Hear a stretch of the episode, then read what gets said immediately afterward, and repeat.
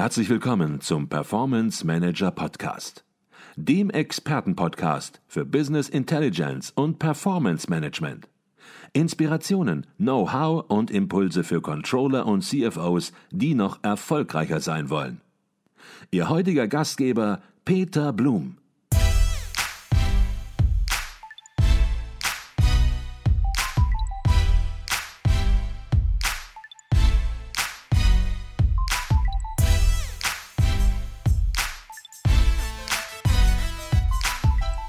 Jetzt haben wir schon häufiger gesagt im Podcast, beide Bücher Excel im Controlling, Power BI mit Excel erscheinen Ende des Jahres in einer Neuauflage Excel im Controlling in der fünften Auflage, Power BI mit Excel in der zweiten Auflage.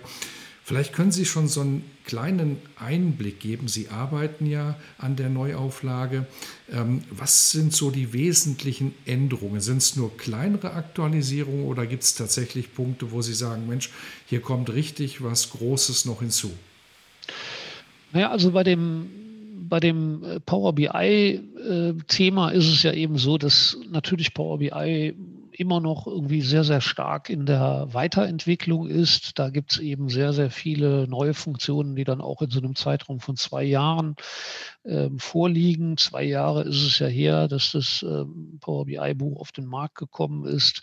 Und insofern gibt es da mit Sicherheit jetzt schon so eine ganze Reihe von Funktionen, die ich auch ins Buch irgendwie mit aufgenommen habe. Ich glaube aber eigentlich, dass das viel wichtigere Thema in diesem Zusammenhang ist, äh, und das ist auch ein Unterscheidungsmerkmal nochmal äh, zwischen Power BI und Excel.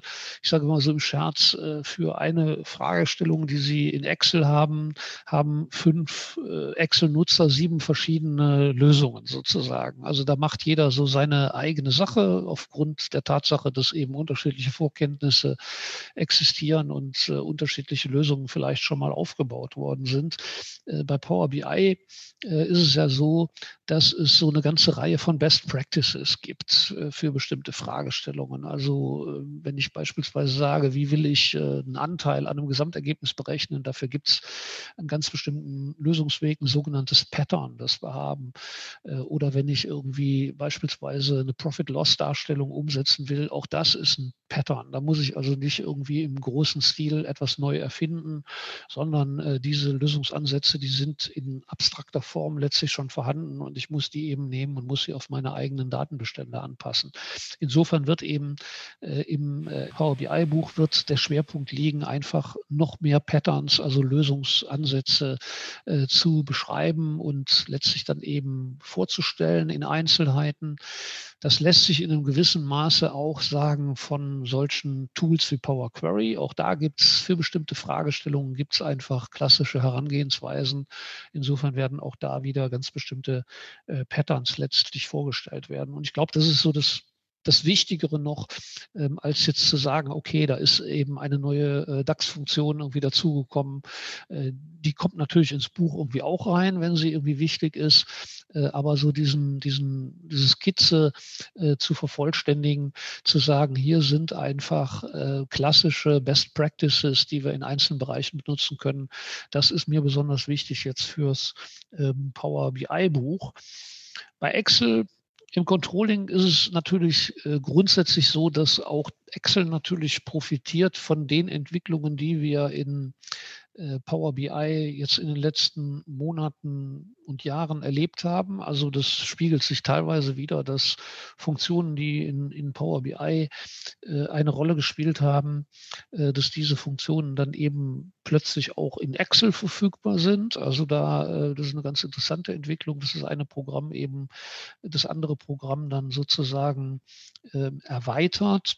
Und ähm, das spielt mit Sicherheit auch eine Rolle, diese Funktionen dann vorzustellen. Auf der anderen Seite ist natürlich klar, wir haben auch in Excel mittlerweile äh, eine Tendenz, ähm, wo eben das Programm einfach immer mehr geöffnet wird ähm, in, in Richtung äh, Internetdienste. Also, dass wir beispielsweise KI-Funktionen haben, wo wir eben sagen können, okay, hier ist ein Datenbestand, schau mal, ob du aus diesem Datenbestand irgendwelche Erkenntnisse ziehen kannst. Ähm, das wird mit Sicherheit irgendwie eine Rolle spielen. Äh, wir haben andere äh, Funktionen wie beispielsweise neue Datentypen, über die man beispielsweise Aktienkurse irgendwie einbinden kann. Also es ist vielleicht noch nicht so, dass es heute eine große Rolle spielt, äh, sowas direkt in eine Arbeitsmappe abzufragen. Aber ich denke, es ist immer wichtig, perspektivisch nochmal darauf hinzuweisen, das ist ein Entwicklungstrend und in dieser Richtung könnte es irgendwie durchaus weitergehen.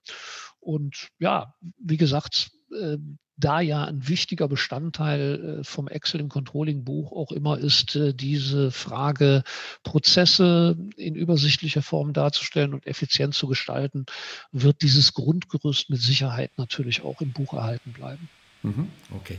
Jetzt unterstützen Sie Unternehmen natürlich nicht nur mit Büchern, sondern sie haben zwei sehr erfolgreiche Bücher, die in der Praxis sehr gut angenommen werden, aber sie sind auch persönlich in Unternehmen und ziehen dann natürlich auch ihre Erfahrungen, die sie dann in Büchern verarbeiten, heraus.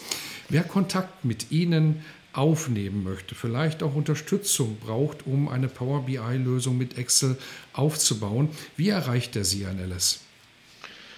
Ja, also es ist natürlich so, am einfachsten bin ich immer zu erreichen über meine Internetpräsenz www.excelimcontrolling.de. Zwischen dem Excel und dem Im und dem Im und dem Controlling ein Bindestrich, einfach zu finden. Natürlich letztlich kann man auch einfach irgendwie nach dem Buch googeln, dann landen Sie da auf meiner Internetseite und dann ist es immer möglich, sich per E-Mail mit mir in Verbindung zu setzen, um dann einen Termin zu vereinbaren an dem man Einzelheiten besprechen kann. Das ist so die gängige Vorgehensweise. Mhm. Und Einzelheiten können dann sein, beispielsweise natürlich, dass Sie ins Unternehmen kommen und dort beraten, wie man Dinge gut angeht, was man besser nicht machen sollte.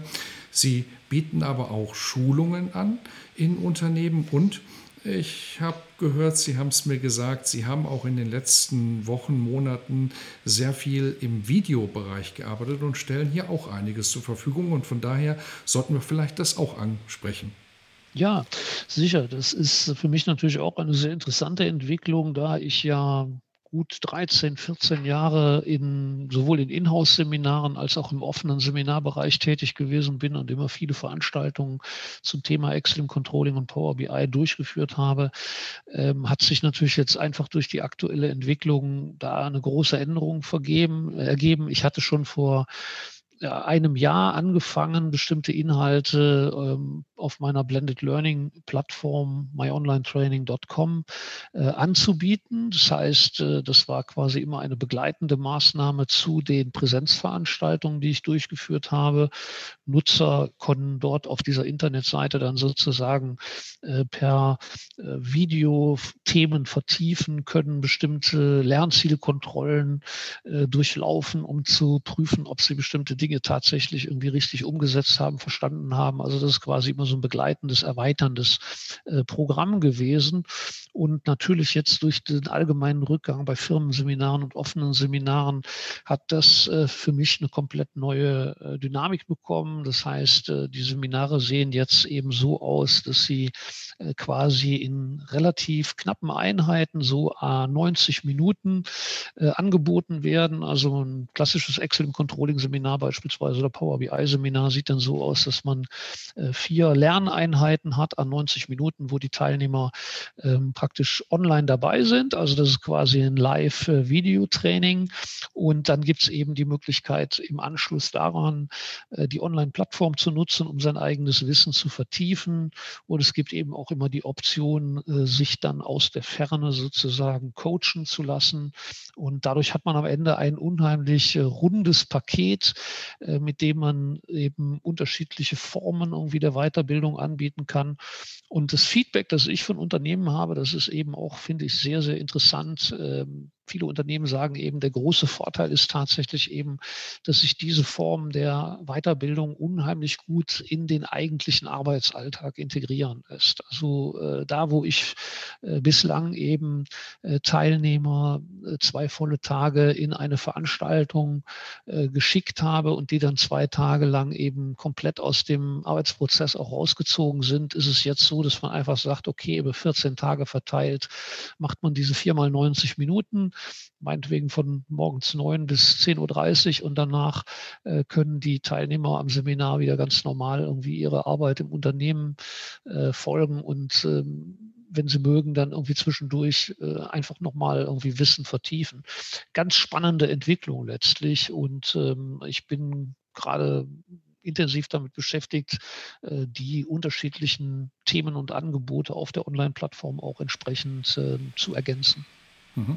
Und alle Links zu den Angeboten, ich habe das schon mehrmals gesagt, werden wir natürlich auch in den Show Notes verdrahten, sodass ein Klick reicht, um entsprechend zu den Angeboten, die wir angesprochen haben, entsprechend auch zu gelangen. Jetzt haben wir intensiv gesprochen und man hat so ein bisschen das Gefühl, bei Ihnen läuft alles rund. Sie schreiben ein erstes Buch, das wird ein Erfolg. Sie schreiben ein zweites Buch, es wird auch ein Erfolg. Sie ja, machen erfolgreiche Online-Kurse, die angenommen werden, auch von der Praxis. Aber bei Ihnen wird es mit Sicherheit auch Punkte geben, wo Sie sagen, Mensch, da habe ich mal was falsch gemacht. Das ist nicht rund gelaufen und daraus habe ich zum Glück gelernt, das würde ich heute anders machen. Und ja, vielleicht spellt Ihnen ganz spontan etwas ein, wo Sie sagen, ja, daraus können auch andere lernen, wenn die diesen Fehler hören.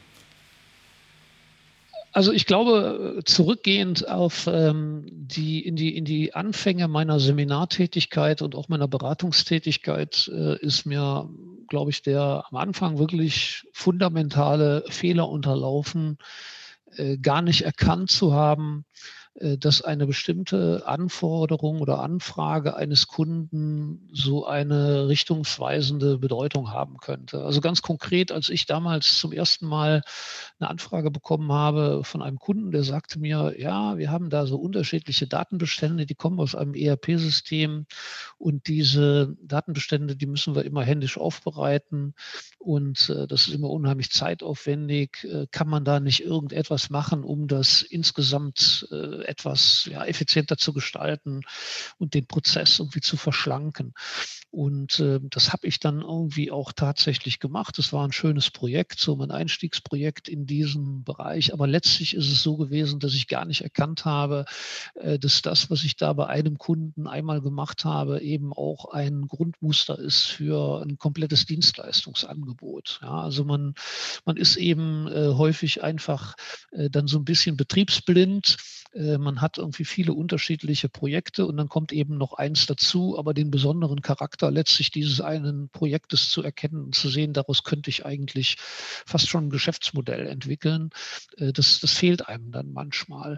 Und äh, aus dem Grunde würde ich heute immer sagen, es ist ganz wichtig, dass man sich in regelmäßigen Abständen, auch gerade als Freiberufler, der ich ja bin, hinzusetzen und zu sagen, okay, ich gehe jetzt einfach nochmal die Projekte durch, die ich in den letzten vier oder sechs Monaten äh, durchgeführt habe und schaue irgendwie nochmal konkret irgendwie rein, was sind auf der einen Seite die Besonderheiten des jeweiligen Projekts gewesen, was ist also sozusagen das Neue gewesen, das da drin war und vielleicht dann eben auch das Individuelle dieses einen Kunden, aber auf der anderen Seite eben auch immer wieder diesen Analyseschritt zu vollziehen und zu sagen, was ist sozusagen das Generelle an diesem Projekt gewesen, was ist das, was übertragbar ist äh, auf andere Projekte auf andere Kunden.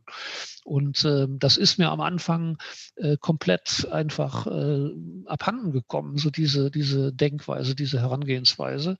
Äh, und erst ab einem viel späteren Zeitpunkt habe ich dann gesagt, okay, das mache ich jetzt einfach zu so einer regelmäßigen äh, Rückschau äh, zweimal oder dreimal im Jahr, um dann im Prinzip eben aus den Dingen, die man im Projekt manchmal ja auch am Rande äh, erfahren hat, äh, daraus im Prinzip ein neues Angebot zu entwickeln. Und äh, das finde ich persönlich irgendwie sehr, sehr wichtig und ähm, letztlich kann man es auch, glaube ich, ähm, sehr gut machen. Mache ich auch in bestimmten Projekten mit dem Kunden gemeinsam. Also nicht nur so für sich alleine im stillen Kämmerchen, ähm, sondern eben mit dem Kunden gemeinsam. Also im Prinzip wirklich diese Idee mit dem Kunden äh, neue Dienstleistungen auch zu entwickeln. Und das habe ich am Anfang meiner Tätigkeit vollkommen verschlafen.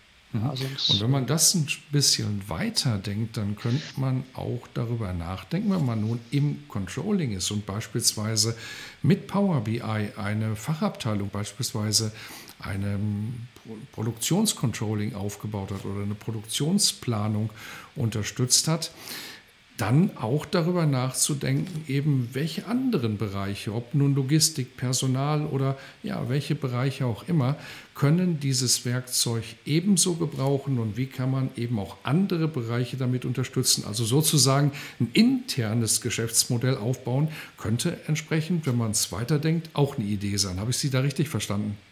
Vollkommen korrekt. Also ich denke, das ist eben auch so über die Jahre hinweg für mich immer wieder faszinierend gewesen, dass wenn man diese Werkzeuge systematisch einsetzt, wenn man einfach auch abstrahieren kann ab einem bestimmten Punkt, äh, dann stellt man eben fest, dass man diese Tools, die man da hat und die Methodik, die man hat, in sehr unterschiedlichen Fachbereichen einsetzen kann. Und, äh, und, und letztlich natürlich dann auch für die Unternehmen das irgendwie sehr, sehr spannend ist, äh, die Erkenntnisse, die vielleicht in einer ganz bestimmten Abteilung gewonnen worden sind, in einem komplett anderen Zusammenhang dann auch weiter zu nutzen. Ganz, ganz mhm. wichtig. Ja. Herr Nelles, herzlichen Dank für diesen ja, langen Podcast. Das war, glaube ich, wirklich der längste Podcast aller Zeiten, den ich jemals gemacht habe. Immer wenn man einen langen Podcast macht, dann denkt man, länger geht es nicht mehr. Heute ist es gelungen, wieder länger zu werden, aber ich glaube, wir hatten hier keine Phase der Wiederholung. Wir hatten ständig neuen Stoff und ja, vieles war auch zwischen den Zeilen. Also es lohnt sich manches auch zweimal zu hören. Herr Nelles, herzlichen Dank für diesen tiefen Einblick und für die Besprechung Ihrer beiden Bücher. Ja, vielen Dank, Herr Blum. Es hat mir wirklich, wie beim letzten Mal auch, viel Freude bereitet. Herzlichen Dank.